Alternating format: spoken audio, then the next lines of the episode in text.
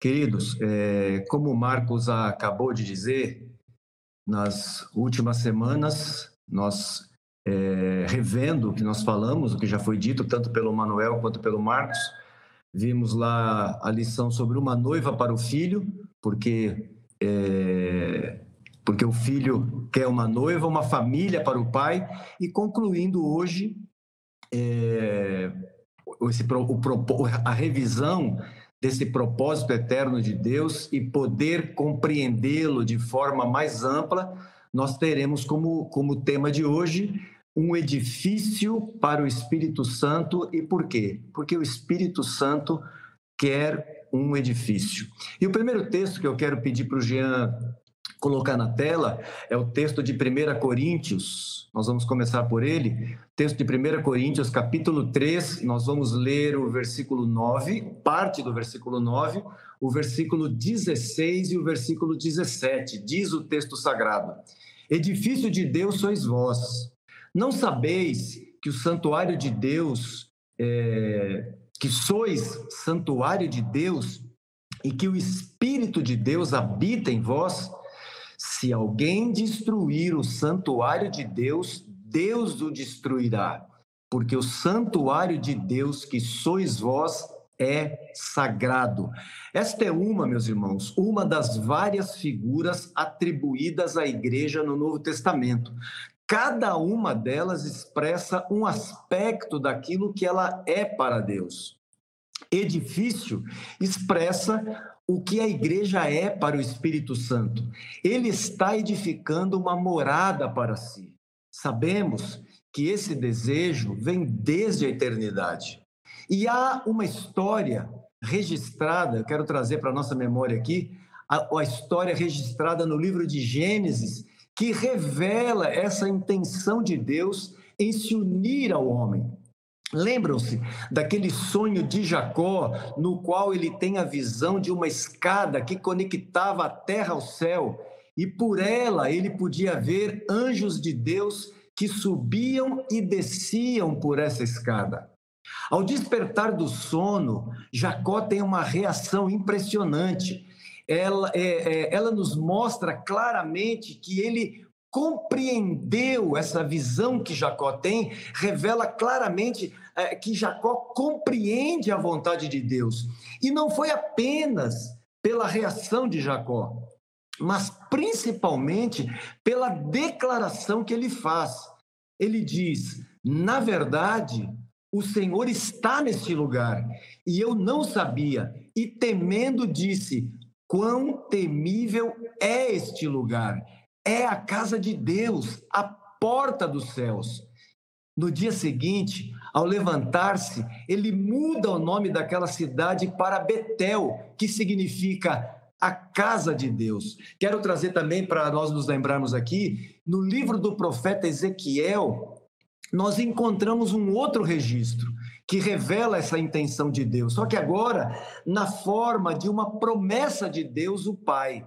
Nela, podemos observar toda a grandeza de seu propósito a ser manifestado ao homem. Ele diz: Dar-vos-ei coração novo, e porei dentro de vós o meu espírito.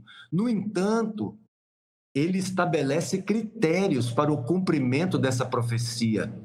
A história mostra que os pecados de Israel violaram a honra e a santidade de Deus. Restaurá-los dessa condição implicava, em primeiro lugar, restaurar a santidade de seu nome. E, essa, e era esta a sua única motivação, razão pela qual ele declara que não fará isso por amor a Israel. Ele não vai restaurar Israel por amor a Israel, mas por amor ao seu santo nome que havia sido profanado por eles. Já estudamos essa verdade é, em outra lição, lá no início. Mas é muito importante lembrar que o centro do propósito eterno de Deus não é o homem. Ele não se move pelas necessidades do homem, mas sim pela preservação da santidade de seu nome. Para resgatar sua santidade, que ele tanto zela, ele decide purificar o seu povo dos pecados cometidos, como diz o texto de Ezequiel. E ele faz isso porque quer que as demais nações conheçam como ele trata seu povo. Meus irmãos, esta ação de Deus é muito significativa, pois revela que ser habitação de Deus implica inicialmente e necessariamente numa decisão de romper com o pecado e viver uma vida de santidade e pureza. Como já vimos, mais do que nossa salvação, Deus quer que reflitamos seu caráter ele quer ser visto e conhecido a partir de sua igreja. E essa obra começa quando ele mesmo vem habitar em nós por meio do Espírito Santo, transformando-nos em sua morada, seu edifício e seu santuário. E assim, meus irmãos, nós podemos concluir que assim como a ênfase na família, como o Manuel nos ensinou, aponta para o caráter e a ênfase na noiva, como o Marcos compartilhou semana passada, é, aponta para uma expectativa, a ênfase no edifício aponta para a santidade e pureza. A igreja, como santuário de Deus, ela é sagrada e isto combina com o fato de sermos propriedade exclusiva de Deus. Não podemos permitir que ela seja contaminada com nada que seja estranho à sua natureza. Lembremos que os pecados de Israel estavam relacionados à influência recebida de outros povos. Portanto, nós, como prudentes construtores que cooperam com sua edificação, devemos trabalhar para preservar sua pureza, guardar-nos de toda e qualquer influência que possa contaminar a pureza da igreja. Ao corrigir a igreja em Corinto, Paulo adverte: as más conversações corrompem os bons costumes. E é interessante esse texto de 1 Coríntios 15, porque a palavra conversação, ela está relacionada à companhia, relacionamento, comunhão. E é, a Bíblia de Jerusalém, ela traduz de forma perfeita esse texto quando diz: as más companhias corrompem os bons costumes. A preocupação do apóstolo era com a influência de pessoas que estavam no meio da igreja e se utilizavam de falsos argumentos para disseminar as heresias da filosofia grega. O objetivo não era outro, senão o de macular a fé de alguns. Essa advertência de Paulo se faz extremamente necessária, eu diria que principalmente para a igreja dos dias de hoje. O zelo pela pureza da igreja deve nos levar, meus irmãos, a alguns questionamentos. Como estão, meu irmão, minha irmã, como estão teus relacionamentos?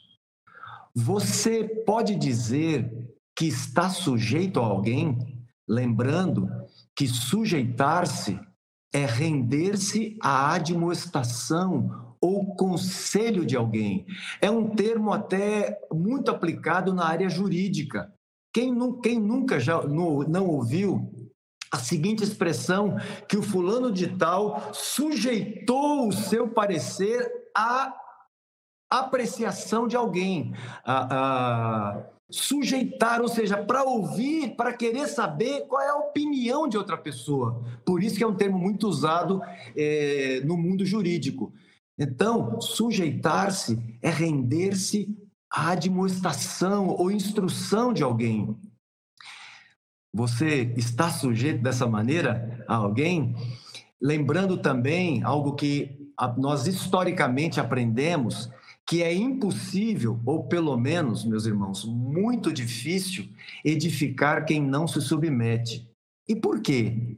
Porque este tipo de pessoa, ele não se encaixa com ninguém, ele não é dócil ao ensino, ele não se deixa de mostrar, ele está sempre transmitindo a impressão de que não há ninguém no meio da igreja capaz de conduzi-lo, capaz de pastoreá-lo, de cuidar de sua vida.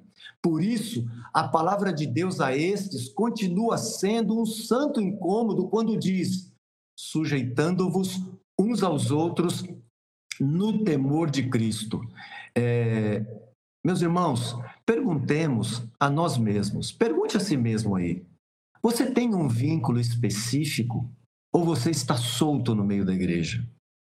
Este vínculo, apesar de específico, de alguma maneira se tornou exclusivo? Você entende que está também ligado a outros que fazem parte deste grande edifício ou apenas teu discipulador tem acesso a você? Quando você quando vocês estão juntos, vocês se deixam influenciar pela palavra de Deus ou que rege o relacionamento de vocês é os últimos comentários das redes sociais.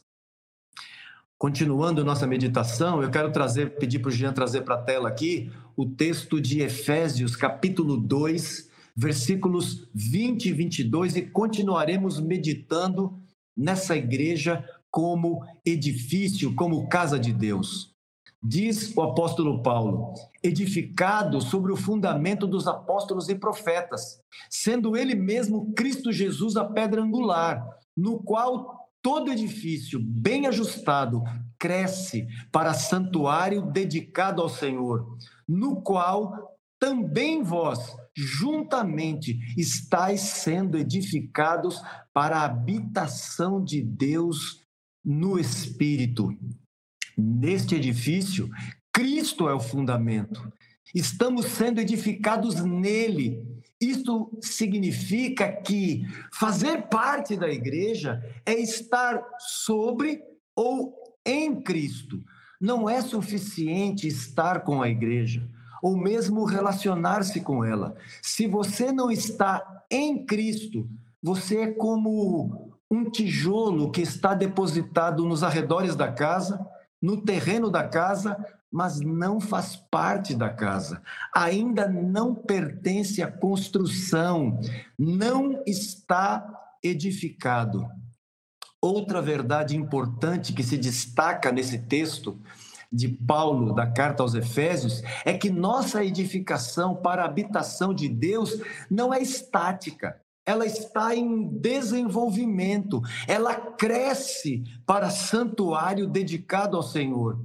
E isto mostra que esta obra, ela, isto também mostra que essa obra ainda não terminou. Estamos sendo edificados, unidos uns aos outros pelo amor, que é o vínculo da perfeição, como a Escritura nos ensina. E apesar, meus irmãos, da palavra vínculo estar relacionada à união dos membros do corpo humano por meio dos ligamentos, podemos também aplicá-la à construção de um edifício, pois vincular é amarrar junto. Portanto, estar edificado, guarda isso. Estar edificado é estar bem vinculado. E nós podemos dizer, meu amor, meus irmãos, que o amor é esta bendita argamassa que nos une uns aos outros, transformando-nos nesse edifício habitado pelo Espírito Santo. Edificar é o mesmo que construir. E estas duas palavras, de forma prática, elas consistem em juntar vários tipos de materiais, reunir vários tipos de materiais numa determinada forma, de modo que combinem e seguindo determinado projeto. A semelhança conosco, irmãos, é incrível. Somos muitos tijolos, mas um só edifício. Somos diferentes uns dos outros, mas em Cristo nos tornamos iguais. Quanto ao projeto, ele já foi definido pelo Senhor e é exatamente sobre ele que estamos meditando nestas últimas lições. Seguindo, eu quero pedir ao Jean para trazer para a tela mais um texto, o texto da carta de Pedro, a primeira carta de Pedro, capítulo 2, o versículo 5, onde Pedro nos diz assim: também vós mesmos, como pedras que vivem, sois edificados casa espiritual, para serdes sacerdócio santo, a fim de oferecerdes sacrifícios espirituais agradáveis a Deus por intermédio de Jesus Cristo. Meus irmãos, ao inspirar este texto sagrado, o Espírito Santo não está poetizando é assim, é exatamente assim que ele vê a igreja. Ao descrevê-la dessa forma, ele está nos mostrando como devemos viver. Quando nos sujeitamos uns aos outros, suportamos uns aos outros, amamos uns aos outros e perdoamos uns aos outros, nós estamos oferecendo estes sacrifícios espirituais agradáveis a Deus por intermédio de Jesus Cristo. E assim como qualquer construtor, ele apara as arestas dos tijolos para que se encaixem Assim também, meus irmãos, cada um de nós, como pedras vivas, estamos sendo moldados, aparados pelo Espírito Santo para nos encaixarmos em seu edifício que é a igreja. Meus queridos, por toda a Escritura, nós encontramos a proclamação, a proclamação dessa verdade.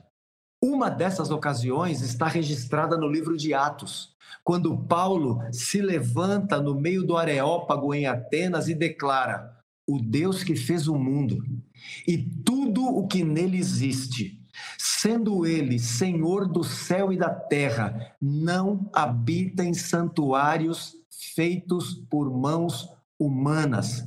É por esta razão que a Escritura diz que a igreja é a casa de Deus. E como casa, ela é coluna, presta atenção nisso.